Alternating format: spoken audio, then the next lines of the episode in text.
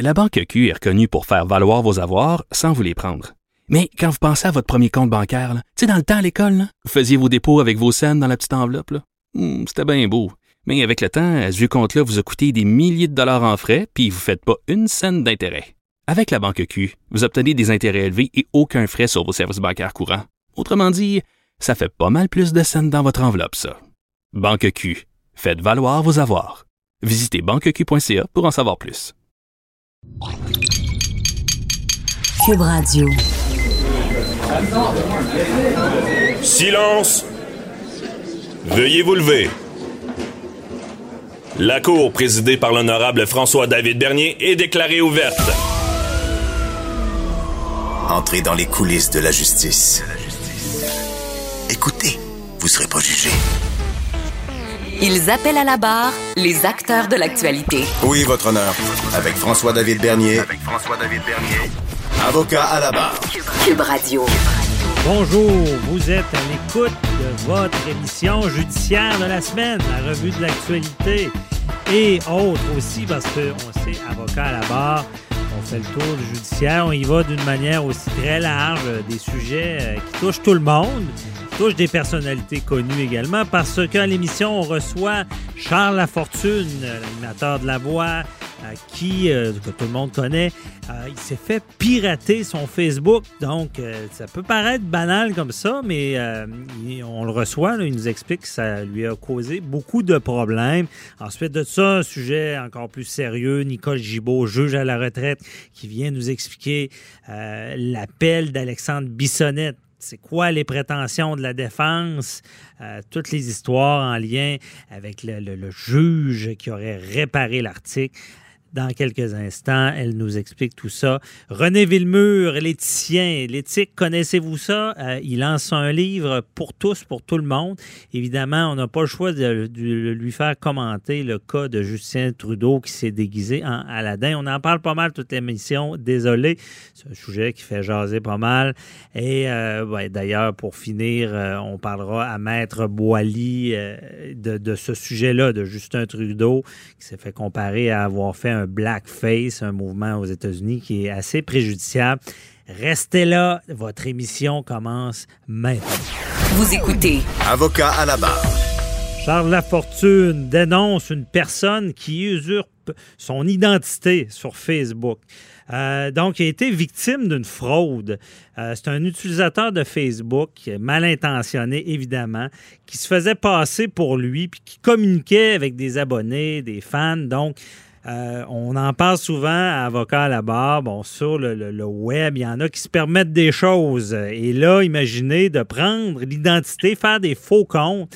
Et il y a toutes sortes de, dommages que ces gens-là peuvent créer parce que il y, a, du monde qui n'y voit que du feu. Donc, euh, imaginez des propos déplacés et on se fait passer pour une autre personne, une personnalité comme Charles Lafortune que tout le monde aime, animateur de La Voix, et qui est avec nous pour en parler. Euh, bonjour Charles.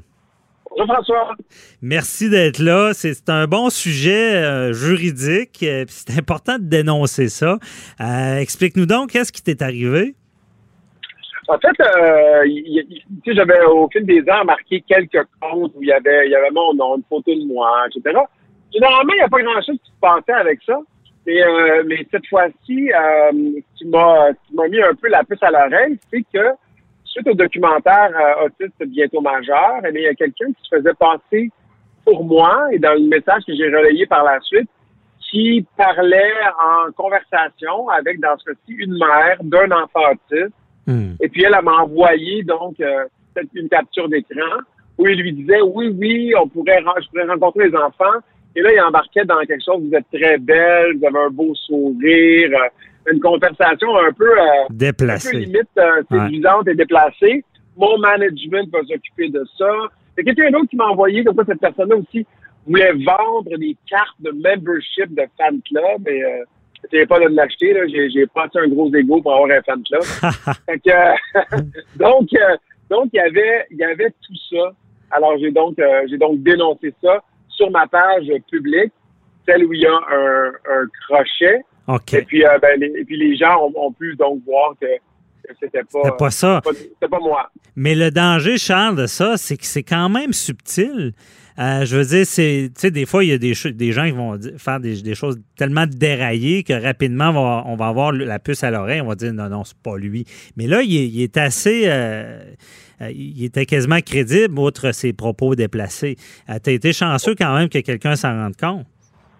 Ouais, puis c'était aussi euh, pour moi de voir que quelqu'un profitait du désespoir de quelqu'un d'autre, ou en Mhm. tout cas une personne qui demandait un conseil ou qui voulait qui voulait partager son vécu. Moi, quand quand on a sorti euh, plus bientôt majeur, je pense, pas je pense là, on, on a évalué au bureau que j'ai reçu plus de plus de 10 000 messages personnels Hmm.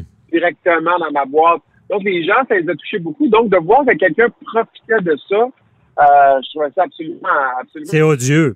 C'est, odieux de. C'est pour ça que- c'est odieux de, de faire ça et de dénoncer. Mais, mais ce qui est, ce qui est arrivé, en fait, ce qui est bizarre, c'est que, bizarre, ironique, c'est qu'en le dénonçant, moi, j'ai écrit un message disant que j'avais une page, euh, donc, qui avait, euh, il y avait un crochet, donc une page qui était confirmée par Facebook OK. et sur laquelle je, je- une- qu'on appelle une fan page en bon, en bon terme. Mhm. Et pour avoir ça, il faut avoir une- aussi une page personnelle. Alors quand j'ai quand j'ai dénoncé la page, puis j'ai dit ben cette personne-là n'est pas ben il y a des gens Ah. bien intentionnés qui sont allés dénoncer ma propre page personnelle OK. en pensant que cette page-là était quelqu'un qui voulait donc euh, euh, prendre mon identité. Ah, ouais. Et, euh, et donc, et donc, et là, et là, pour contrôler ma page publique, donc ma, ma, ma page fanpage, si je n'ai pas de page euh, donc personnelle, je peux plus la contrôler. OK. Euh, j'ai écrit à Facebook, j'ai envoyé donc euh, mon permis de conduire. Puis on dit si vous êtes, vous croyez que vous êtes victime euh, d'une erreur, on a cette page-là a été désactivée. OK, mais elle a été fermée, là. Ta page personnelle a été Ma- ma fermée. page personnelle a été fermée. Ma page publique, si vous allez la voir, là, je pense que c'est une photo de moi. J'ai mis une photo de moi, euh, je l'avais changé à ce moment-là. J'ai mis une photo de moi enfant. Mhm. Euh, mais donc, cette page-là est là toujours, mais ma page personnelle est désactivée. OK. Donc, après ça, j'ai fait une autre page. Parce que j'ai dit, bon, ben là, j'ai écrit à Facebook, il se passait rien, il se passait rien. Donné que je suis producteur d'Alerte Amber, euh, je voulais pouvoir aussi, et d'autisme, pouvoir partager des choses là-dessus. Ben oui. Donc, j'ai reparti une page. Alors, t'imagines bien que tout le monde m'écrivait ou me textait, c'est-tu bien toi, etc., etc. Mais là, il y a des gens qui ont vu encore cette page-là. Et ils l'ont dénoncé. aussi. Ah, Fait que là, euh, fait que là, je me retrouve dans un une espèce de spirale absurde dans la maison des fous. J'ai fait une troisième page que j'ai appelée Guy Lebeau, le nom de mon personnage que je jouais dans Watatata. Ah, Et ouais. cette page-là aussi a été dénoncée et annulée. Donc, ça, c'est comme si tu étais sous le euh, joug, là. Donc, là, à cause de cette personne-là, je deviens, oui, en fait, je, je ne peux pas. euh, François, ce que je, je voulais discuter avec toi, c'est que sur les réseaux sociaux comme ça, c'est extrêmement difficile de parler à quelqu'un chez Facebook, en fait. J'imagine. C'est tellement gros. C'est impossible. Mhm. donc, donc, dans le fond, il n'y a personne qui est là pour t'aider à résoudre le problème, là. Non, puis il y a des gens qui pensent m'aider en dénonçant un profil que j'ai moi-même remis. Donc là, j'ai comme créé un monstre. Ben c'est ça, c'est que là, là, eh ben, euh, ça fait rappeler que ce, ce fraudeur-là, la personne qui a usurpé ton identité sur Facebook, il t'a créé plusieurs dommages, là, dont ça, parce que c'est ça, une fois que c'est parti, tout le monde est méfiant. Il a instauré une méfiance euh, vis-à-vis Exact. euh, ton compte. Ouais. Mais là, vraiment, Le t'as pas, pas de réponse de Facebook? J'ai aucune réponse euh, de Facebook. Donc, quand on... on- et là, c'est étrange parce que c'est là que je me rends compte qu'une partie de, son, de, de- de nous, de nous aujourd'hui, c'est notre identité numérique. C'est vrai. Et puis là, c'est comme si je m'étais fait dérober mon identité numérique et que, ben, euh, le réseau social, comment il est fait, ben, n'importe qui peut dénoncer euh, un compte comme ça. Et puis rapidement, euh, Facebook va, le, va le désactiver. Non, c'est, c'est- on prend comme pour acquis Facebook, mais c'est vrai que c'est ancré, ça fait partie de notre vie. Là, j'imagine de, de te rendre compte que tu l'as plus, c'est problématique. Mais euh, ça me surprend que tu n'aies pas de retour de, de, Facebook. Euh, c'est quand même assez particulier, mais c'est tellement gros. Il va peut-être. Je, ne te souhaite pas des procédures, mais il va falloir à quelque part que ça se règle. Sinon, tu pourras. En ce moment, ce que je comprends bien, tu peux pas avoir de, de page Facebook dès que ça parle de toi. Automatiquement. Donc, il y, a eu, un article dans le Journal de Montréal là-dessus.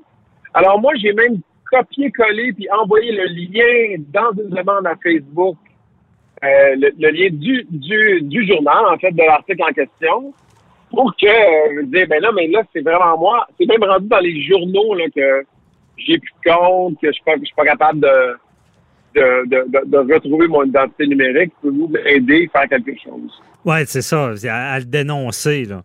Mais euh, j'essaie, je suis en, train de penser à voix haute de trouver une solution euh, juridique, mais euh, ça va quasiment être, être obligé d'être une, forme de mise en demeure au, bureau maire. Puis là, ils vont peut-être s'en occuper. C'est ça qui est dommage. Dans des appels, c'est des entreprises qui sont faites pour éviter. il y a tellement de monde qui veulent leur parler que tout est en place pour ne pas qu'on leur parle.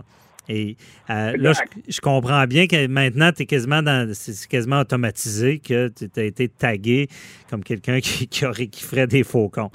que je pense que la seule solution que tu vas avoir, c'est d'envoyer une, lettre en bonne forme à, Facebook pour qu'il règle la situation. Parce que c'est quand même euh, particulier. Euh, puis tu es une personnalité publique. Puis je pense que ton Facebook, il devait te servir aussi dans ta profession.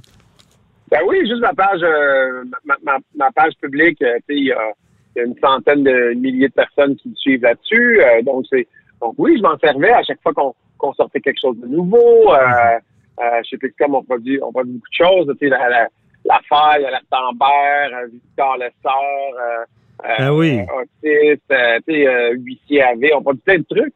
En plus, donc, je m'en servais. Ben oui, c'est ça. Puis en plus, bon, il y a, y a ce, à, quelque part aussi, tu es devenu comme un, porte-étendard pour les, personnes qui autistes avec le reportage, tout ça. Puis comme tu disais, il y a beaucoup de gens qui se confient. Mais là, je comprends bien, en plus d'effacer ça, tu as tout perdu ces messages-là ou?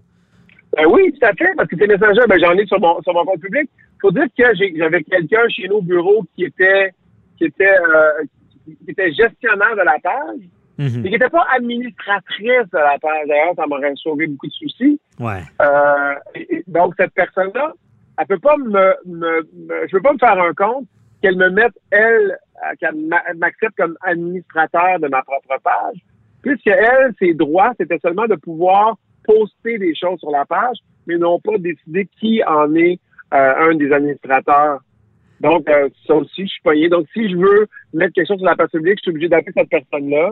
Ou, dans, ou par l'absurde, il faudrait qu'elle me donne son, son username puis son mot de passe son identité pour que j'utilise son compte pour pouvoir aller sur ma propre page publique. Tu vois, ben, la maison des fous dans laquelle on est? Ben, Maison des fous, on se rappelle du, du fameux film Astérix. Là. on, cherche le. Travaux. Oui, c'est ça, c'est 12 travaux, c'est carrément ça. Puis dans l'administration, ça arrive souvent. Et de dénoncer ça, puis là, de, nous dire ça aujourd'hui, c'est ça, tu révèles une problématique qu'il y a. Ça fait partie de notre vie, c'est important.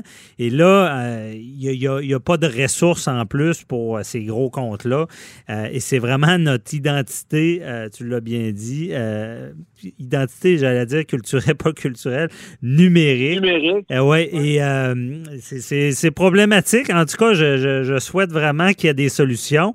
Et je pense que la façon de faire, ça va être de vraiment de leur écrire formellement pour qu'il y ait un contact. Parce qu'il doit y avoir des humains pareils chez Facebook, mais avant d'attirer leur attention pour qu'ils s'occupent de notre dossier, c'est ça qui ne doit pas être facile à faire. Non, effectivement, ça va être absolument très, très, très, très long. Comme mhm. tu dis, c'est vraiment l'intelligence artificielle qui gère tout. Là. Oui, c'est ça, de plus en plus, c'est automatisé. En tout cas, merci beaucoup de nous avoir fait part de ça. J'espère que tu vas régler la, problématique parce qu'on veut te voir sur Facebook. Beaucoup de gens veulent t'écrire. Euh, donc, euh, puis, euh, tu me tiendras au courant. Je suis curieux de savoir comment tu auras réglé ce problème-là. Là, ben, le, jour où tu vas recevoir un message de Messenger de ma part, tu sauras François que Je te le souhaite. Puis merci d'avoir dénoncé ça parce que sur Internet, puis on n'a même pas parlé des, des trolls puis de tout ce qui peut se passer, mais c'est hautement dommageable. Il faut dénoncer ça. Ça n'a pas d'allure. Puis je suis quand même content que dans ton dossier que qui n'ait pas fait mais il a fait un dommage administratif, mais au moins, il n'y a pas quelqu'un qui a cru plus longtemps que c'était toi, puis qui n'a pas réussi à soutirer des sommes à des gens qui croyaient ben, en, ta cause que tu portes avec les, gens autistes. Euh, ça aurait, heureusement, dans le malheur est arrivé de quoi il n'a pas pu aller plus loin dans cette fraude-là. Donc, soyez vigilants. Merci beaucoup, euh, Charles Lafortune, pour nous avoir euh, parlé. Bye bye, bonne journée. Salut, bonne journée. La Banque Q est reconnue pour faire valoir vos avoirs sans vous les prendre. Mais quand vous pensez à votre premier compte bancaire, tu sais, dans le temps à l'école, vous faisiez vos dépôts avec vos scènes dans la petite enveloppe. Hmm, c'était bien beau. Mais avec le temps, ce vieux compte-là vous a coûté des milliers de dollars en frais, puis vous ne faites pas une scène d'intérêt. Avec la banque Q, vous obtenez des intérêts élevés et aucun frais sur vos services bancaires courants. Autrement dit, ça fait pas mal plus de scènes dans votre enveloppe, ça. Banque Q, faites valoir vos avoirs. Visitez banqueq.ca pour en savoir plus. Avocat à la barre. Avec François-David Bernier. Avec François-David Bernier. Alexandre Bissonnette euh, fait appel cette semaine, Ça va en appel. Euh, ce qu'on dit, c'est 25 ans de prison, c'est déjà sévère. Il y a plusieurs éléments que la défense met de l'avant. On parle de la santé mentale, on parle du fameux 25 euh, ans minimum pour euh, quelqu'un qui a la prison à vie aura 25 ans minimum, mais on peut, avec une disposition du gouvernement Harper, cumuler ça. Donc, la couronne, ce qu'elle veut, c'est 50 ans. Les avocats de Bissonnette, c'est 25 ans minimum. Après ça, on peut se présenter devant la commission de libération conditionnelle, à savoir si la personne peut être relâchée. Et c'est tout le débat, un débat qui est en cours d'appel et qui finira sûrement devant la Cour suprême. Mais on voulait analyser tout ça avec Nicole Gibault, juge à la retraite. Bonjour, Nicole. Bonjour, François David. Bon, c'est tout un dossier euh, complexe. C'est rare qu'on voit ça, ce, genre de débat-là pour des meurtres premier degré, qu'on dit souvent ben, prémédités. C'est évident qu'on n'en a pas, Dieu merci, qu'on n'en a pas tous les jours, mais ça date évidemment, comme tu l'as dit, de 2011. Cette loi-là, c'était euh, pour essayer de contrecarrer ce que Harper appelait dans son gouvernement les peine à rabais là, pour deux, trois, quatre euh, meurtres euh, au premier degré. Tout le monde avait juste 25 ans selon lui, là, mais c'est pas ça, là, parce que mhm. c'est prison à vie. Là. Alors même même eux avaient un petit peu de difficulté à composer avec ça, mais ils ont été ils étaient majoritaires, ils ont changé la loi. Bon, euh, on n'a pas le choix. Et ils ont appliqué ce principe ça, ce principe-là de des peines pour des meurtres multiples, les mhm. peines qui peuvent. On parle bien de la période euh, Inadmissibilité, j'ai de la misère à dire. On va dire, on va dire à l'envers, c'est facile. La période où il va être admissible dans une ouais, conditionnelle. Alors, ça serait euh, pour un meurtre au premier degré, c'est une, peine de prison euh, à perpétuité, à vie. Bon, on oublie tout le temps, mm à vie mais euh, il peut se présenter, la personne pourrait se présenter pour demander d'être admissible à sa libération conditionnelle. Et ça veut pas dire qu'elle, cette personne-là va l'obtenir. On a tellement d'exemples en plus pour que les gens comprennent. Je n'ai qu'à en nommer deux qui font frissonner. Olson, Bernardo. Alors, Olson, celui qui avait qui, qui, qui, qui a été condamné pour avoir tué une douzaine, une dizaine ou douzaine d'enfants, puis que euh, il les enterrait un peu partout, pour le même payé pour lui dire aux parents où il avait enterré ses enfants, c'est épouvantable. Mhm. Il y avait également Bernardo, ben on peut pas oublier Bernardo avec les meurtres sordides euh, des deux jeunes filles dans, dans le bout de Toronto. Euh, c'était, c'était bon, ces gens-là là sont encore en prison. Ils ont, ça n'a pas marché à la libération. Ben, ils, ont gardé. Ben voyons donc, c'est pas tout le monde qui ont des Écoutez, euh, et la même journée que M. Bissonnette a, eu sa sentence, on a eu ce monsieur Bruce McArthur. Je rappelle aux gens qui nous écoutent, c'est le, le, personnage, on l'appelait le meurtrier jardinier de Toronto. Mm-hmm. il, il, avait tué, démembré huit membres de la communauté euh, gay de, de, des alentours de Toronto, démembré, mis dans des pots, et il a plaidé coupable à huit huit meurtres prémédités. euh, au premier degré. Et le juge, la même journée, a, sentencé à 25 ans en disant, écoutez, moi, c'est ça, c'est pas la vengeance, c'est une période de 25 ans, c'est minimum avant qu'il puisse demander sa libération conditionnelle. Mhm. Mais il a la prison à vie. On, oublie la commission des libérations conditionnelles. Mais c'est ça, est-ce qu'on n'enlève pas toute forme de crédibilité à la commission en ayant ce débat-là de, dire, ben non, ça prend 50 ans, ça prend 75 ans? Je te dirais, Franco, que c'est sûr que plusieurs fois, on a critiqué, et souvent avec raison, des fois non. Mhm. Je, sais, on est capable de regarder ça ensemble des fois, là. Ouais. Euh, la, commission des libérations conditionnelles qui ont rendu des décisions faire frissonner.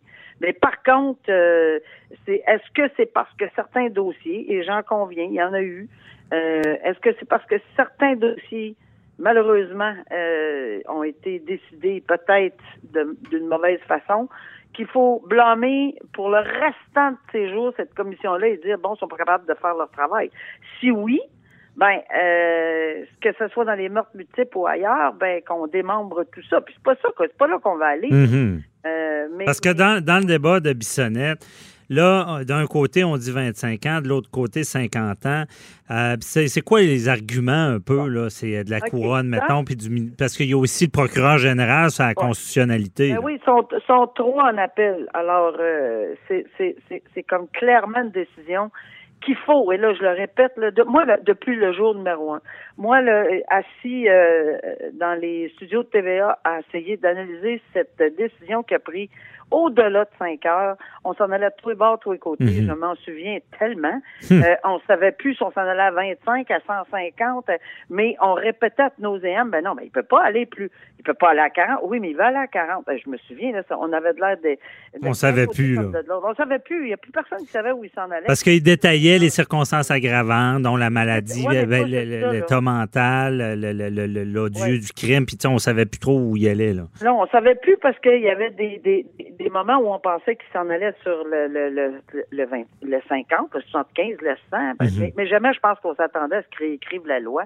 Euh, puis je pense que ça a pris tout le monde par surprise. Maintenant, parce que c'est ce qu'on y reproche par de la défense. On dit, vous auriez dû, euh, bon, sachant qu'il, voyant qu'il est inconstitutionnel, vous n'auriez pas dû le réparer, mais l'invalidé est donné 25 ans. C'est ce qu'on dit. C'est un peu ça. Puis moi, j'ai quand même beaucoup d'oreilles, euh, puis j'ai encore plusieurs personnes que je connais dans ce milieu.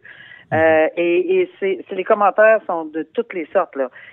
mais qu'est-ce que c'est ce genre de décision? On comprend maintenant c'est une, c'est ce qu'on appelle le reading in. C'est une, c'est une disposition qui est permise, mais qui est rarement, rarement, rarement appliquée, que tout le monde a quasiment oublié, là, mhm. mais que lui a fait nécessairement. Euh, euh, appliqué. Bon, on verra si son application est correcte ou non. Certains juristes, euh, même de mes ex-collègues, tout ça, ça, on en jase souvent, puis, hmm, mais il y en a d'autres qui par contre, sont d'accord. C'est pour ça que. Mais c'est des vieux principes de common law, je le dis souvent. Des vieux principes, ben, oui, puis la Constitution qui permettait de le faire. Maintenant, ce que le procureur général dit, c'est que, écoutez, nous, on est très conscients que c'est la loi, euh, le code criminel, il est tout à fait correct, il est tout à fait euh, puis en plus, il y a un point, un argument important, c'est que c'est une discrétion qui est laissée au tribunal. Ça, j'ai trouvé ça important comme comme euh, mhm. comme argument. C'est-à-dire, vu que le juge a eu une discrétion, il peut ou ne peut pas, c'est pas une obligation, la seule, c'est pas une obligation de lui donner 150 ans pour six meurtres. C'est une possibilité en vertu de mhm. l'article de la loi okay. peu a fait.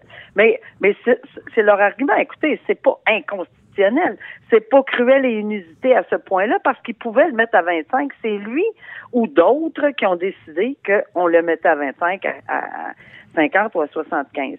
Euh, mhm. je te dirais que j'ai répertorié peut-être une vingtaine de, de plus que ça, 25, 26 euh, décisions dans ce sens-là au Canada, puis il n'y en a pas beaucoup, là. il y en a à peine trois en appel et je pense qu'il est nécessaire, mais absolument, absolument nécessaire, de voir si cette, cet article-là est constitutionnel. Puis ça, c'est la Cour suprême qui va nous le dire.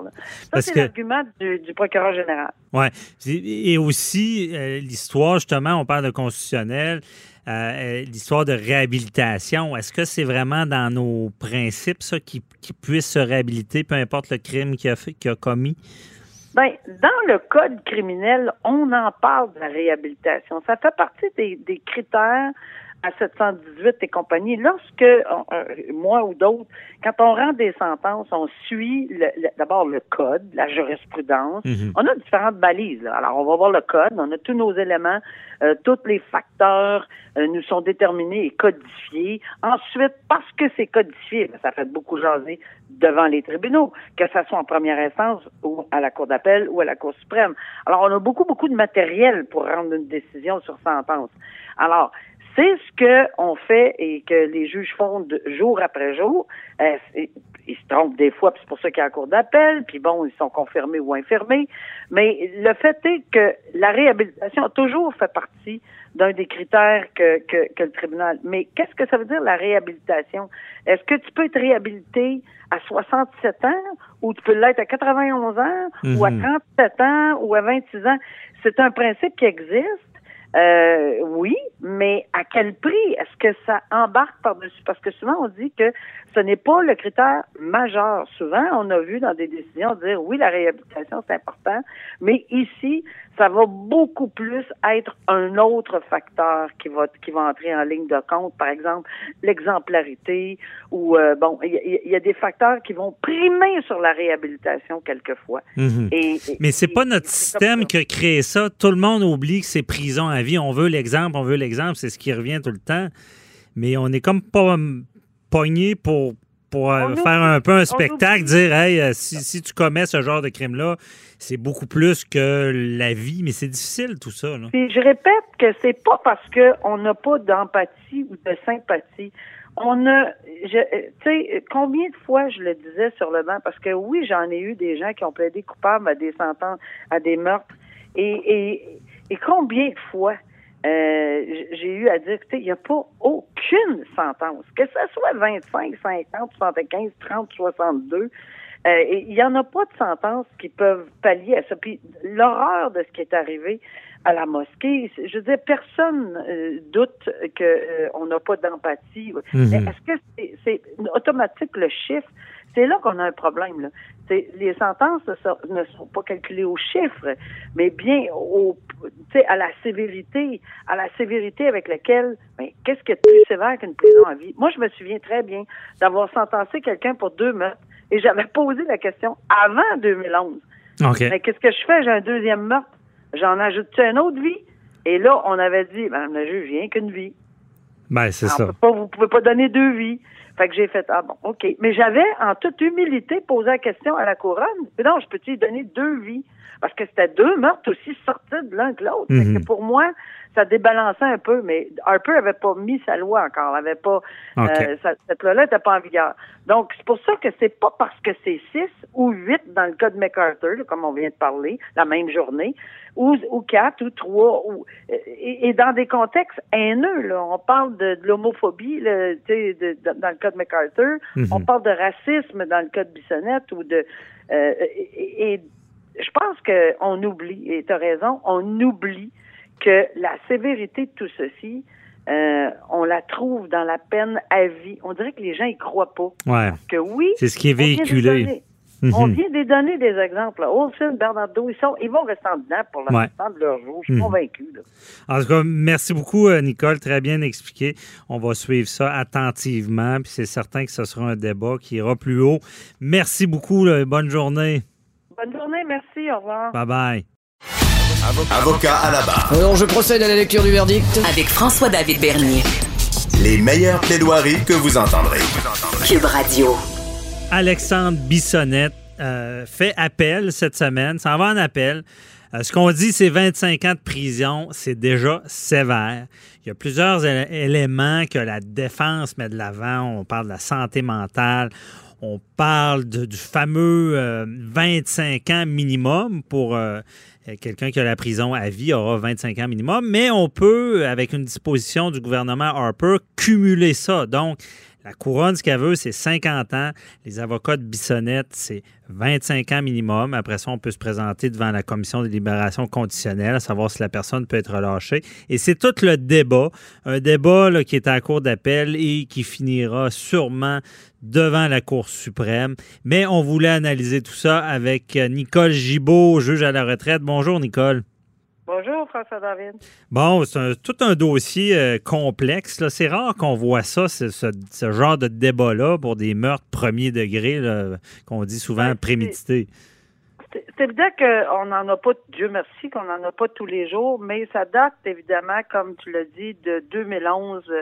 Cette loi-là, c'était euh, pour essayer de contrecarrer ce que Harper appelait dans son gouvernement les peine à rabais là, pour deux, trois, quatre euh, meurtres euh, au premier degré. Tout le monde avait juste 25 ans selon lui, là, mais c'est pas ça, là, parce que mhm. c'est prison à vie. Là. Alors même même eux avaient un petit peu de difficulté à composer avec ça, mais ils ont été ils étaient majoritaires, ils ont changé la loi. Bon, euh, on n'a pas le choix. Et ils ont appliqué ce principe ça, ce principe-là de des peines pour des meurtres multiples, les mhm. peines qui peuvent. On parle bien de la période Inadmissibilité, j'ai de la misère à le dire. on va le dire, on va dire à l'envers, c'est facile. La période où il va être admissible dans une ouais, conditionnelle. Alors, ça serait euh, pour un meurtre au premier degré, c'est une, peine de prison euh, à perpétuité, à vie. Bon, on oublie tout le temps, mm à vie.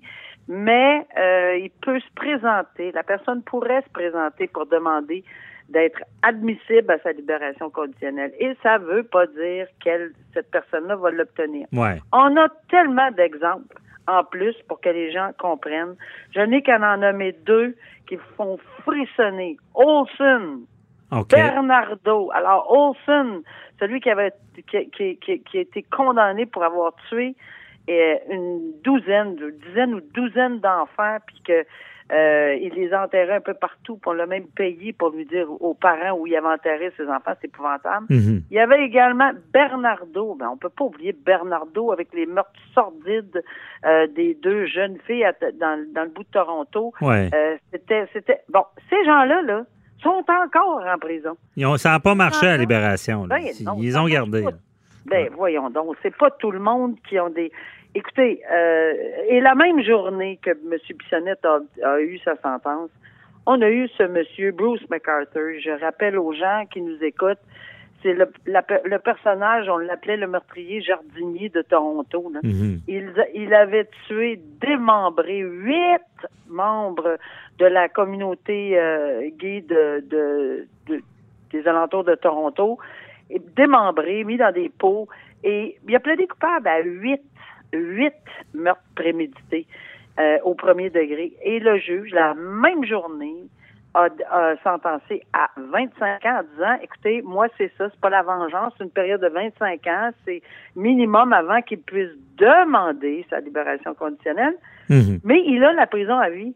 On, oublie la commission des libérations conditionnelles. Mais c'est ça. Est-ce qu'on n'enlève pas toute forme de crédibilité à la commission en ayant ce débat-là de, dire, ben non, ça prend 50 ans, ça prend 75 ans? Je te dirais, Franco, que c'est sûr que plusieurs fois, on a critiqué, et souvent avec raison, des fois non. Mhm. Je, sais, on est capable de regarder ça ensemble des fois, là. Ouais. Euh, la, commission des libérations conditionnelles qui ont rendu des décisions faire frissonner.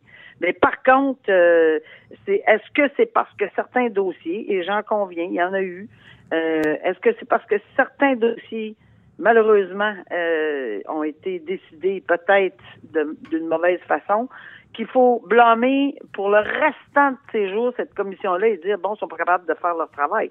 Si oui, ben euh, que ce soit dans les meurtres multiples ou ailleurs, ben qu'on démembre tout ça. Puis c'est pas ça, c'est pas là qu'on va aller. Mm-hmm. Euh, Parce que dans, le débat de Bissonnette, là, d'un côté, on dit 25 ans, de l'autre côté, 50 ans. Euh, c'est quoi les arguments un peu, là? C'est de la couronne, mettons, puis du, parce qu'il y a aussi le procureur général sur la constitutionnalité. Ben oui, ils sont, sont trois en appel. Alors, c'est comme clairement une décision qu'il faut, et là je le répète, là, de, moi depuis le jour numéro un, moi le, assis euh, dans les studios de TVA à essayer d'analyser cette décision qu'a pris au-delà de 5 heures. On s'en allait de tous les bords, tous les côtés. Mhm. Je m'en souviens tellement. Hmm. Euh, on savait plus si on s'en allait à 25, à 150, mais on répétait à nos ben non, mais il peut pas aller plus. Il peut pas aller à 40. Oui, mais il va aller à 40. Ben, je me souviens, là, on avait de l'air des... on savait plus, là.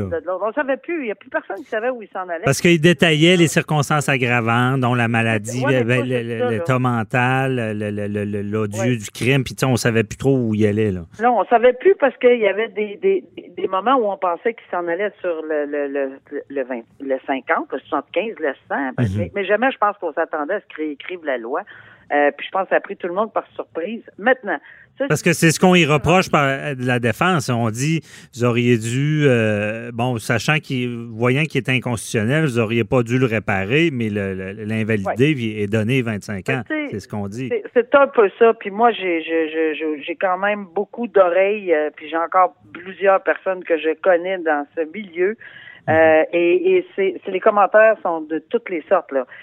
mais qu'est-ce que c'est ce genre de décision -là? On comprend maintenant c'est une, c'est ce qu'on appelle le reading in. C'est une, c'est une disposition qui est permise, mais qui est rarement, rarement, rarement appliquée, que tout le monde a quasiment oublié, là, mhm. mais que lui a fait nécessairement. Euh, euh, appliqué. Bon, on verra si son application est correcte ou non. Certains juristes, euh, même de mes ex-collègues, ça, ça, on en jase souvent, puis, hmm, mais il y en a d'autres qui par contre, sont d'accord. C'est pour ça que. Mais c'est des vieux principes de common law, je le dis ben, souvent. Des vieux principes, ben, oui, puis la Constitution qui permettait de le faire. Maintenant, ce que le procureur général dit, c'est que, écoutez, nous, on est très conscients que c'est la loi, euh, le code criminel, il est tout à fait correct, il est tout à fait euh, puis en plus, il y a un point, un argument important, c'est que c'est une discrétion qui est laissée au tribunal. Ça, j'ai trouvé ça important comme comme euh, mhm. comme argument. C'est-à-dire, vu que le juge a eu une discrétion,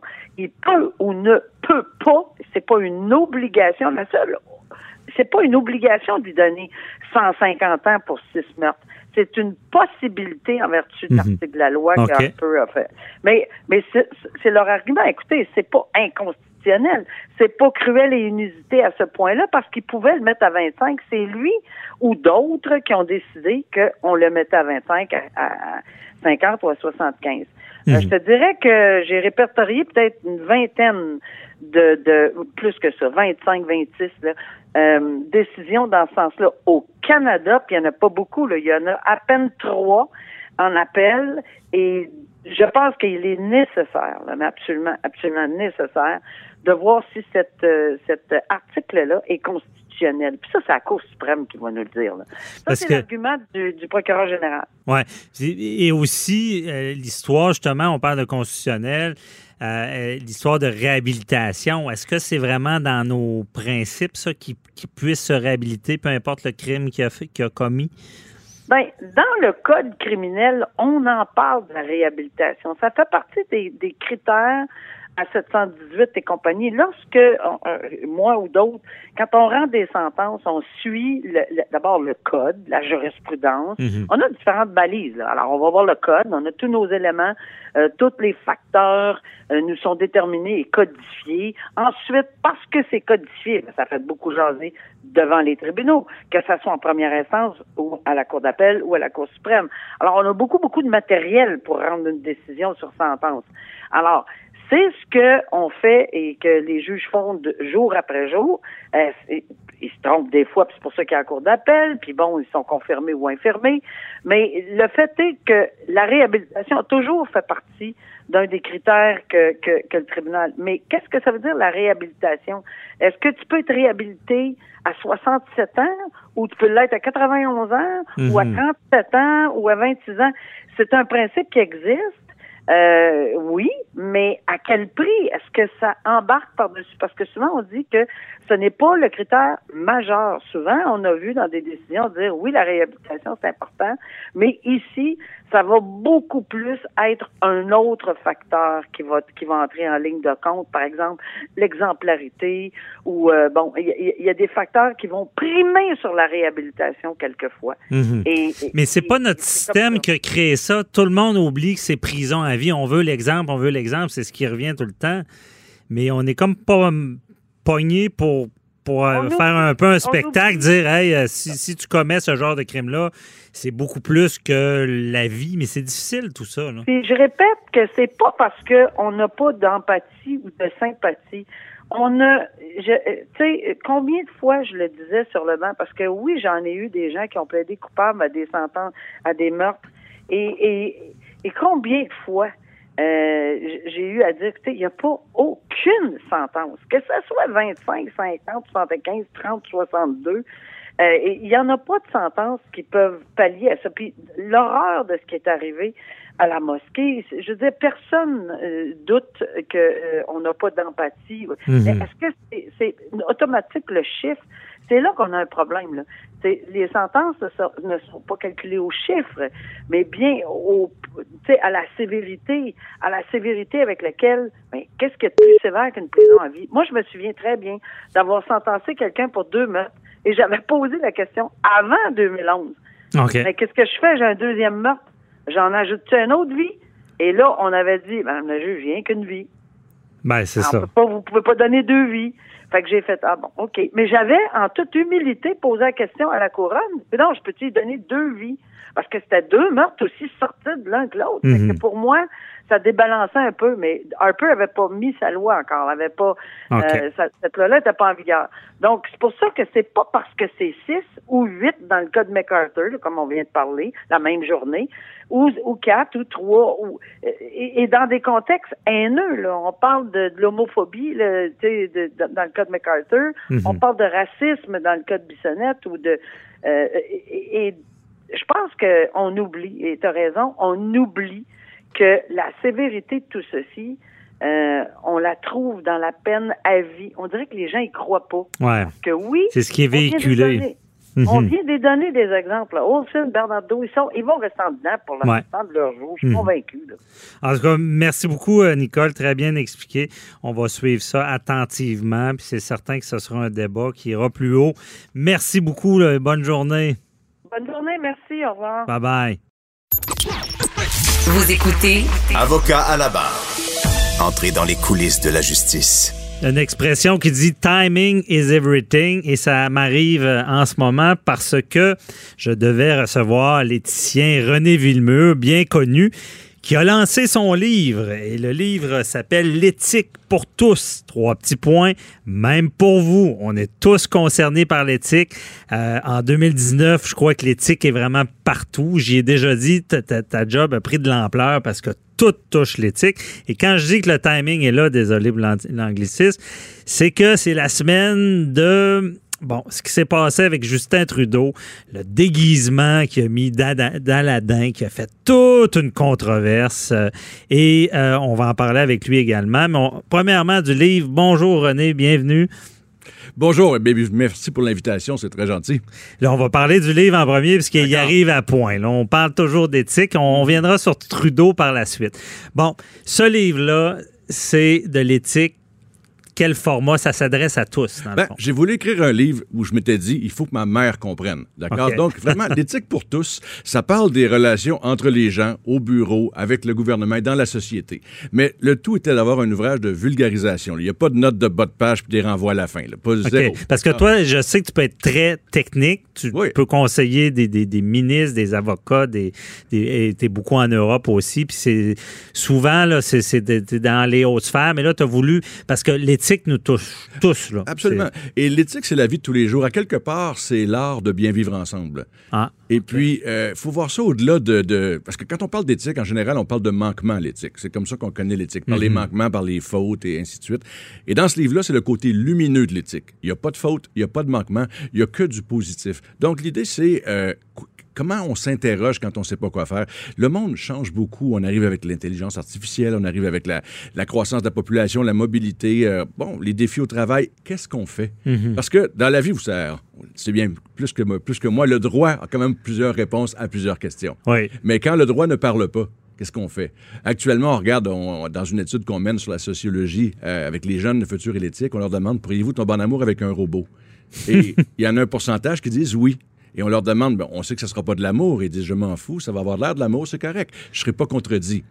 Jusque-là, ça va. On leur demande, si euh, tu tombes en amour qu'un robot, euh, mettons, je sais pas moi, ils veulent qu'il ait l'air d'Angelina Jolie, tiens, par exemple. Est-ce qu'elle a un droit à l'image? Hop, là, on ne sait pas. Ah. C'est des choses comme ça. Est-ce qu'on a le droit à l'image? Est-ce qu'on est peut faire faire ce qu'on veut au robot? C'est un esclave. Y a-tu des droits, le robot? Des trucs comme ça. Ça, c'est dans les choses plus. Euh, sont pas dans le livre. C'est dans le, plus à l'avenir. Ouais. Mais dans le livre, on parle vraiment de dire. Euh, je sais pas, on est en élection présentement. Et mhm. puis, admettons que vous êtes pour, euh, vous avez toujours voté pour le parti A, vous êtes un partisan du parti A. Et puis, soudainement, dans votre comté, le parti B vous fait une offre que vous ne pouvez pas refuser. Hmm. Pour qui allez-vous voter? Allez-vous être loyal au parti A ou allez-vous voter pour vous au parti B? L'éthique, c'est soi et les autres. L'éthique, je dis souvent, moi, c'est un peu moins de soi et un peu plus des autres. Donc, qu'est-ce qu'on fait dans une situation comme ça? OK. Là, on parle de parti politique, mais l'éthique, est-ce que. Parce qu'il y a peut-être quelque chose qui nous rejoint. Moi, l'éthique, souvent, je pense au jugement aussi. Mhm. Est-ce que c'est proche?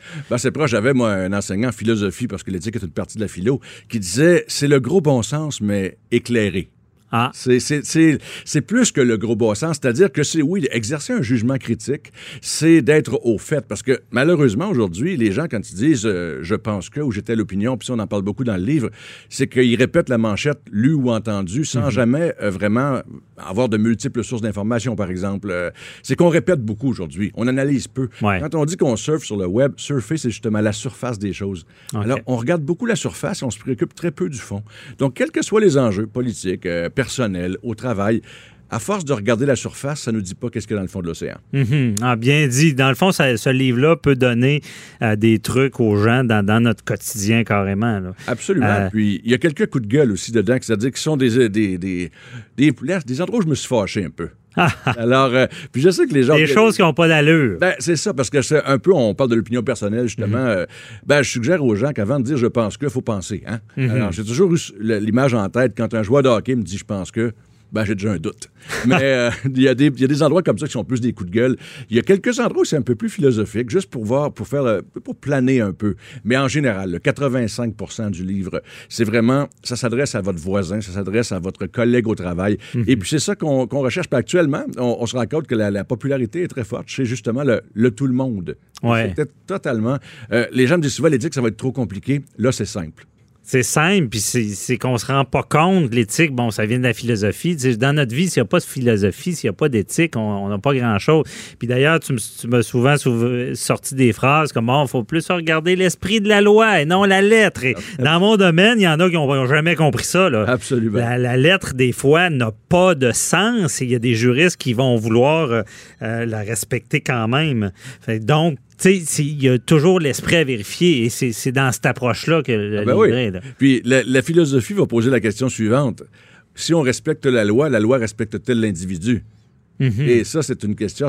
On parle de l'esprit de la, loi, dans le fond. Et puis, on est beaucoup sur l'intention du législateur quand on regarde des lois sur le plan éthique. On va aller chercher beaucoup qu'est-ce qu'il y avait derrière. Et puis, parfois, la, loi a été écrite dans un certain contexte qu'on ne pouvait pas prévoir des choses. Je regarde, moi, j'ai un condominium à quelque part, puis dedans, on dit on ne peut, peut, pas louer des chambres dans la mhm. convention de copropriété. Mais Airbnb, c'est une chambre. Ah. Non, non, mais c'est une question. Euh, certains prétendent que oui, d'autres prétendent que non, mais à l'époque, ça n'existait pas, Airbnb. Donc, dans la convention, que personne ne revise jamais, mhm. euh, il y a des choses qu'on n'avait pas prévues. Quelle était l'intention derrière On ne peut pas louer une chambre? Ouais. on va chercher ça, on, on, s'interroge là-dessus. C'est un exemple de, tous les jours, celui-là, là, mais. Ben, déjà, déjà, si tout le monde avait ça en tête d'essayer de, comprendre qu'est-ce qu'il y a en arrière, des fois des phrases, des mm. mots, des comprendre cette intention-là. Je pense que malheureusement, les avocats auraient moins de job, là, ben parce qu'il y aurait moins de conflits. On se poserait quelques questions avant d'agir. Ben, c'est drôle parce que sur le plan éthique, moi, j'ai fait c'est éthique du langage que j'ai fait la spécialité. Puis mm-hmm. on se rend compte d'une chose. La plupart des litiges sont des problèmes mal nommés. Alors, on, part avec euh, souvent une appréhension, on utilise des mots, on s'en va dans un champ, puis euh, honnêtement, en, démystifiant la, problématique, parce qu'une des spécialités, moi, que j'exerce auprès des gouvernements, c'est de démystifier le problème, le dire différemment, le nommer. Et puis souvent, on se rend compte qu'on disait parfois la même chose, parfois, il n'y a pas beaucoup de différence, mais en apparence, on était loin. L'exemple mhm. que je donne souvent, si on est à Québec, on s'en va à Montréal, 2 degrés, c'est pas beaucoup de différence, mais on arrive à Longueuil, là. C'est pas la même chose. Sur le long terme, ça, ça importe. Mais c'était, il faut venir. Moi, je regarde, je demande aux gens dans les conférences, j'en fais beaucoup, de plus de 800 à, ce jour. Mhm. Euh, les gens vont me dire, je leur demande c'est quoi une valeur, ils me disent le respect, c'est quoi? Et là, tout le monde peine à, définir la chose. Ils vont dire, ben, c'est, euh, être poli. Ça, c'est un exemple de respect. Mais qu'est-ce que c'est? Souvent, on a des mots comme ça très importants qu'on utilise à tous les jours indifféremment pour respecter la loi, respecter Joanne, puis respecter le code de vitesse. Mhm. Pourtant, ça veut, ça veut dire plusieurs choses. Dans le fond, un mot, c'est la construction d'un son et d'un sens. Et le son respect a plusieurs sens. de quoi parle-t-on? Mhm. ça, c'est des éléments. encore là, je reste plus terre à terre que ça dans le, dans le livre, mais je donne un exemple, par contre, qui est intéressant. On se rend compte que moins grand est le nombre des mots, moins grande est la tentation de réfléchir. Puis aujourd'hui, le lexique rapetisse. On utilise moins de mots. Mhm. Donc, si à l'époque de la rédaction de la Bible, on en utilisait environ 6 000, si Shakespeare en utilisait environ, avait accès à 150 000, puis il y en a environ 600 000 aujourd'hui, Donald Trump en utilise 200. et puis, c'est les 200 mêmes mots, il les a comptés. Et puis, ces 200 mots-là, qu'est-ce qu'on peut faire avec ça? Pas de la poésie, certain. On peut acheter, vendre, crier, puis gueuler. On peut brasser. On peut faire du brut, justement. Mhm. Alors, la langue permet la nuance, mais le nombre de mots qui vont en, s'abaissant, ben, dans le cas de Donald Trump, à 200, j'inclus les émoticônes ici, là. c'est quand même, on peut pas espérer grand-chose. Non, mais moi, j'en conviens parce que dans la profession, les litiges, les chicanes viennent toujours de ça, d'une mal compréhension, oui, et donc d'utiliser moins de mots, des choses qui sont pas claires, ça s'envenime des fois des années pour se rendre compte plus tard que c'était une incompréhension du départ de communication. Donc, acheter ce livre, ça peut vous éviter de la chicane, de bien comprendre. Et là, il nous reste un peu de temps. On voudrait aller sur, euh, sur le, dossier de Justin Trudeau. Cette histoire-là où est-ce qu'il était dans un, semble, un party où il s'est déguisé mhm. en Aladdin et il, avait, il s'est maquillé le visage comme un noir. Donc, euh, c'est ça dans l'éthique. Euh, Qu'est-ce qui se passe avec ce dossier-là? Qu'est-ce qu'il devait faire? Bien, comme on voit, ça retient l'attention de tout le monde. Ça, c'est clair. Maintenant, sur le plan éthique, je vais vous dire, les deux rapports du commissaire à l'éthique dont il a fait l'objet sont pas mal plus graves que cette nouvelle-là. Mhm. C'est moins spectaculaire, peut-être, mais les deux rapports du commissaire à l'éthique disaient la même chose parce qu'il faut avoir lu les deux pour s'en rendre compte. Mais on s'est rendu compte que dans les deux cas, M. Trudeau faisait de l'intimidation et de l'obstruction face au commissaire à l'éthique et puis a, empêché euh, le commissaire en question ou la commissaire à l'époque mhm. d'aller au fond des choses. C'est sûr que c'est moins euh, c'est moins croustillant dire ça que dire il a, fait un blackface. Là. Puis en même temps, ben, je regarde, bon, l'actualité cette semaine a été remplie de ça, sans offenser personne. Là. Il faut voir une chose, c'est un incident ça vaut pas le fait qu'il faut arrêter l'État pendant quelques jours pour que le premier ministre euh, s'excuse de nouveau, de toute façon, ouais. par sa spécialité. Mais j'en reviens à ce qu'il y a dans ton livre. Pour voir l'intention. C'était quoi son intention? C'était pas faire un blackface comme aux États-Unis. Il s'est déguisé, je veux ben dire. oui. faut voir une chose. Là. À l'Halloween, si on veut être correct, tout le monde devrait se déguiser en Greta Thunberg. Ça, c'est sûr, ça va bien aller. Mais deux tresses, hein? Mais le reste, ça va être difficile. Vous savez, la, la, on peut pas euh, réduire un politicien qu'on l'aime, qu'on l'aime pas à un incident. Et celui-là, écoutez, dans le passé, le, blackface au Québec a une histoire, mais jamais celle qu'il y a aux États-Unis. Et deuxièmement, la sensibilité, le traitement de la communauté noire ici, même s'il y a eu des, litiges, a jamais été comparable à celui des États-Unis. Mhm. Donc, il faut relativiser, justement. Et cette semaine, ce qu'on voit, c'est tous les canaux de télé qui passent des heures à faire ça, ben, ils relativisent pas. Ça, c'est bien certain. Dans la vie, euh, comme enjeu électoral, qu'est-ce qu'on entend parler cette semaine d'un blackface? C'est pas un enjeu électoral, je m'excuse puis qui date de très longtemps, puis on s'entend encore une fois que l'intention n'était pas de, dénigrer les Noirs. Non, pas du tout, mais, cette semaine, on peut dire que M. Trudeau, ça lui évite de parler de son, euh, de son bilan, en tout cas, mm-hmm. chose certaine.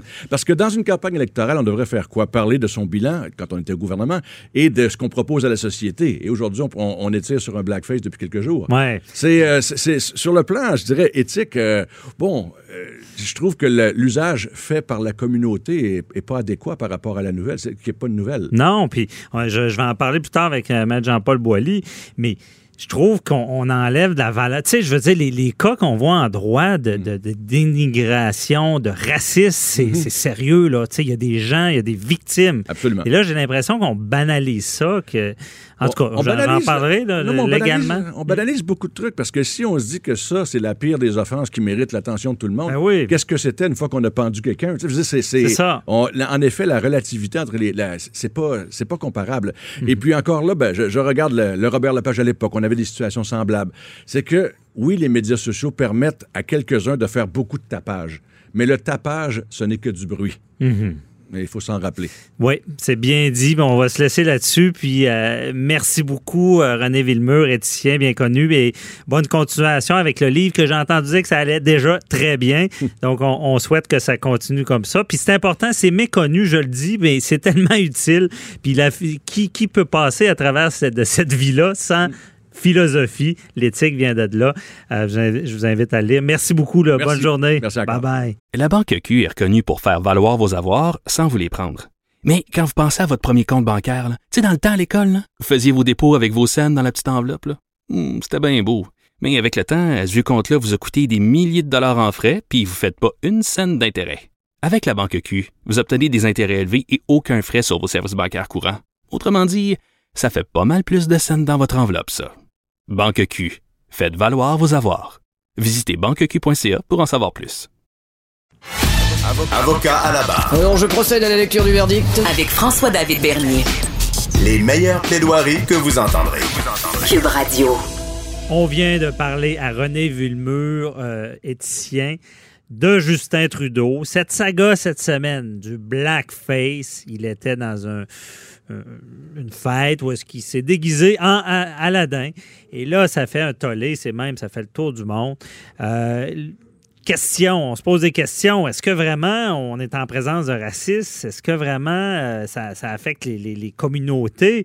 je veux dire, à quelque part, est-ce qu'on banalise pas ça? Parce qu'il y a des, des gens qui vivent le racisme, qui ont des, séquelles de ça, il y a, des, de la discrimination.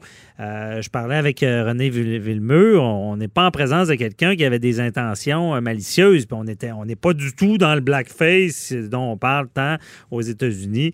on voulait en parler avec notre chroniqueur, Maître Jean-Paul Boilly. Bonjour. Bonjour, Maître Bernier. Ben oui, écoutez, je vais paraphraser votre, votre dernier invité, M. Villemur. Ce qu'il dit finalement, le tapage, là, ce n'est que du bruit. Hein. Et puis là, dans ce dossier-là, cette semaine, c'est drôle de voir. Là. Si effectivement, en politique, euh, les, seuls, euh, les seuls euh, reproches qu'on fait à un politicien, c'est d'être déguisé il y a 20 ans en Aladdin dans une fête, dans un party d'école privée où il était professeur, puis il avait 29 ans. Puis là, on dit, hey, le premier ministre, il est pas à l'ONU, là, il est pas dans un G7, il est pas en train de représenter le Canada. Non, non, non. Il est dans une fête d'école. Il est déguisé pour faire rire. Bon, écoutez, le blackface, c'est vrai, là, aux États-Unis, ça a une certaine importance. Ici, moins. Mais c'est quoi le blackface? Parce que, ben, blackface, c'est de faire, finalement, vous avez vu tous les problèmes, la problématique des, pièces de Robert Lepage, on a vu la même chose. Est-ce qu'on peut rire d'une communauté qui n'est pas la nôtre? Est-ce qu'un noir peut se déguiser en blanc? Est-ce que moi... Une communauté, euh, une minorité voilà, qui a déjà été opprimée dans le passé? Exactement. Est-ce qu'on peut rire de ça? Mais le blackface, c'est un mouvement des gens qui se maquillaient aux États-Unis. Exactement. Pour, dans, un peu comme les pamphlets qu'on appelle, qui étaient pour dénigrer des pour Noirs. Pour dénigrer des gens. Et, c'était dans ce but-là. Dans le but de rire d'eux, de rire d'une communauté. Or, on n'est pas du tout là-dedans. On parlait d'intention, parce qu'en droit, évidemment, on est encore des avocats, Maître Bernier, et puis nous autres, on pense en droit. C'est quoi l'intention? C'est quoi l'intention? Est-ce qu'il y a une intention malicieuse là-dedans? Est-ce qu'il y a l'intention de rire d'une race ou d'une multiethnie quelconque là-dedans? Réponse, non. Est-ce que on a, on a vu des photos, moi j'ai déjà vu des photos de Justin Trudeau en couche. Il y avait deux ans, là, puis il était en couche, puis il se promenait avec le caca qui, qui, qui, qui branlait, Est-ce qu'il y avait l'intention de rire des personnes aînées qui portent des couches? Sûrement pas. Est-ce que dans ce cas-ci, l'intention, l'intention civile ou l'intention pénale, parce que des fois, il y a même des gens qui pourraient dire Ah, ben là, on va à l'encontre des chartes, on tente de rire des minorités. Est-ce qu'on peut pas l'accuser de quelque chose ou le poursuivre au niveau civil parce que l'intention est de dénigrer une communauté? Oui, mais mettons ça clair, Maître Boily, maintenant, il n'y a, pas je veux dire, en se déguisant dans une autre nationalité ou euh, ben, autre race. On, ne commet pas, on n'est pas là pour dénigrer ben ces personnes-là. On, a vu la même chose en Inde. On a fait beaucoup, beaucoup de, de, chichi là-dedans, en montrant la famille Trudeau, puis avec les, robes indiennes, etc. Puis on a dit, quelle honte pour le Canada. Hey, chez moi deux secondes, là, un instant. Si quelqu'un veut, pour, par exemple, pour rendre hommage ou par exemple pour, pour montrer qu'on accepte la différence, on prend le, le, costume d'une autre nationalité. On le voit des fois. Les gens vont en Afrique. Bon, ils ont des robes colorées, etc. Ils vont mettre des fois un turban, ils vont mettre un, chapeau sur la tête, etc.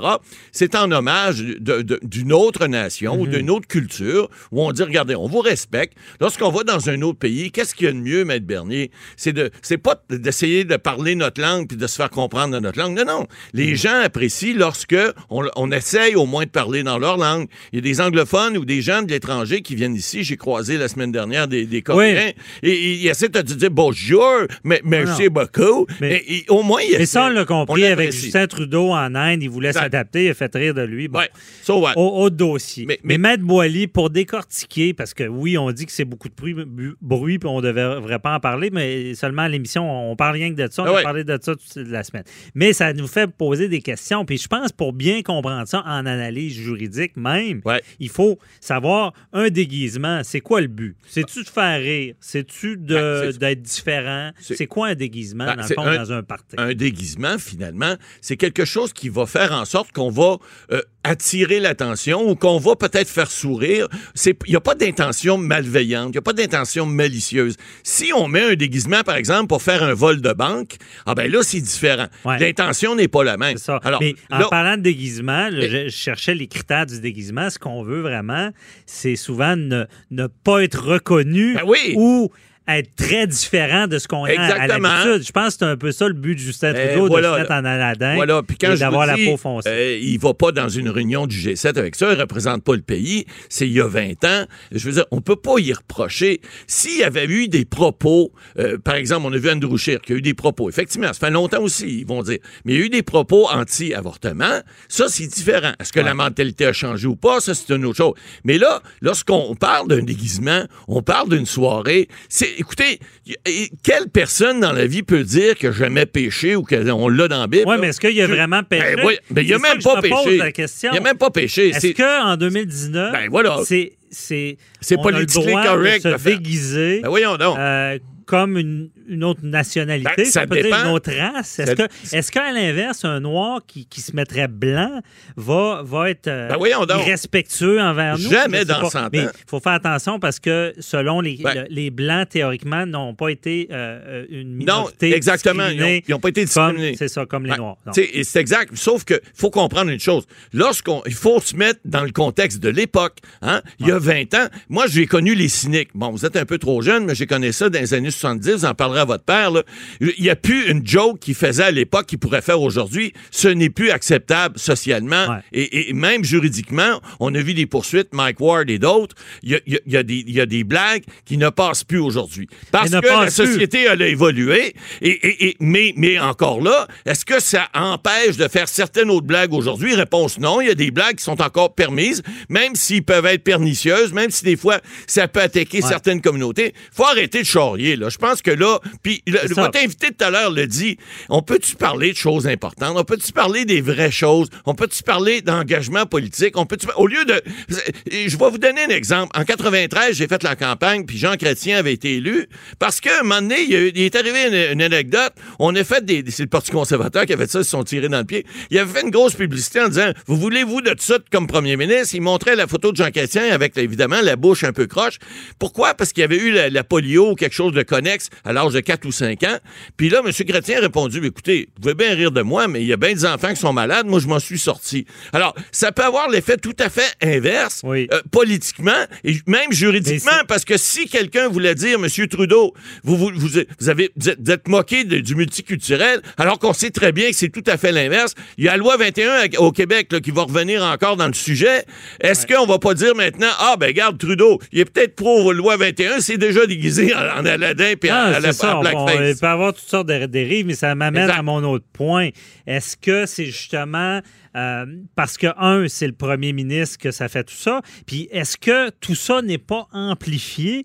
Parce que vous parliez de, gens chrétiens qui, disent bon, ça arrive, c'est ce qu'il y avait, ils ne pouvaient pas l'éviter. Est-ce que Justin Trudeau a amplifié tout ça en, en, s'excusant ben, comme ça, en suspendant, je pense, euh, aussi ses, activités? Est-ce qu'il n'y a pas, à quelque part, permis de donner de l'importance. Il aurait été mieux de dire, écoutez, c'est un parti, puis je, ne vois pas, il n'y a aucune intention malicieuse. Je ne suis pas spécialiste en, relation de crise. Vous avez euh, des gens qui vont probablement vous en parler, mais ce que je veux vous dire, c'est que moi, je pense que lorsque faute pardonner, faute, euh, euh, faute excuser, faute à demi pardonner. Alors, des gens en partant en disant, écoutez, je m'excuse, je n'ai pas offensé des gens, j'ai pas voulu le faire, donc manifestement, il n'a pas voulu offenser personne. Puis en plus, il s'en va s'excuser. Garde, on clôt de débat, puis on arrête d'en parler. C'est c'est certain que là, est-ce que c'est de, faire de, de, la surexcuse en, en disant, ben, écoutez, je veux, je veux vraiment pas. Je pense qu'on n'a pas le choix. On a vit dans un monde médiatique. Vous avez vu plein de gens essayer de planter Trudeau cette semaine en essayant de faire euh, sur, sur là-dessus, faire du millage, faire du ci, faire du ça. Bon, il fallait qu'il fallait qu'il fasse quelque chose. Maintenant, il faut arrêter d'en parler. Ça me fait penser. Vous savez, on a eu beaucoup de discussions sur la petite vie de Judy. Là. Ouais. à ça aussi. Là. À un moment donné, il y a toujours deux côtés de médaille. faut regarder deux côtés. Puis le peuple, le peuple n'est pas imbécile à temps plein. Non, non, le peuple va faire la part Boily, là, il, faut, il nous reste trois minutes à peu près, mais vous avez, organisé, vous avez été en politique, vous savez comment ça marche. L'opportunité n'était pas, n'était pas excellente parce que il n'y a pas si longtemps, Justin Trudeau parlait de la loi 21, euh, s'est dit tellement ouvert. Est-ce que ça y a pas encore plus fait, fait mal, encore plus? Parce que c'est arrivé après ces propos-là sur la loi 21? Oui, écoutez, euh, euh, donc, il y, a, le fameux pour l'instant qu'on a analysé aussi. Est-ce que ça, ça va pas faire en sorte qu'il euh, va peut-être être un peu moins généreux dans ses propos pour le reste de la campagne? À, ce niveau-là, peut-être, probablement. je veux dire, le, mal est encore plus grand ben parce que quelques temps avant cette nouvelle-là qui frappe, il se dit ouvert, multiculturel. Exactement. Euh, il, dit qu'il. là, je pense que ça l'a affecté encore plus. qu'on on est, on est venu le piquer ouais. où est-ce qu'il était le plus sensible. Ben, c'est comme dire à quelqu'un. n'arrête pas de le dire qu'il est quelqu'un d'ouvert ben à toutes les cultures. C'est comme dire à quelqu'un qui, je sais pas, qui a échappé, euh, il a échappé quelque chose euh, qui appartient à un enfant, il, n'aime pas les enfants. Alors, Trudeau aime les enfants, manifestement, il y en a. Puis là, parce qu'il a échappé. Ben, c'est comme dire à quelqu'un qui adore les enfants, qui les aime pas. ça, ça, va l'affecter quatre fois ben, plus que celui fait. Donc, vous n'avez pas tort de dire ça, mais d'un autre côté, il faut qu'il relativise ça. Il faut qu'il comprenne aussi qu'il y a un aspect politique, il y a un aspect humain là-dedans. Puis je pense qu'en quelque part, en rattrapant la balle au bon, je suis pas sûr que ça va lui nuire pendant la campagne. Je pense plutôt, moi, je suis du genre que ça va l'aider. Les gens vont dire, ben oui, ça n'a pas d'allure. Vous voyez bien que ça n'a pas de bon sens. On essaie de cogner sur un clou qui n'existe pas. Alors, on cogne sur un mur, pour faire juste faire des petites marques sur le mur. Le clou, il renfonce pas plus. On verra ça. On va suivre ça avec attention. Merci beaucoup, euh, Maître Boily. On se retrouve demain pour une autre chronique et les questions du public. Donc, bonne journée. Bye bye. Cube Radio.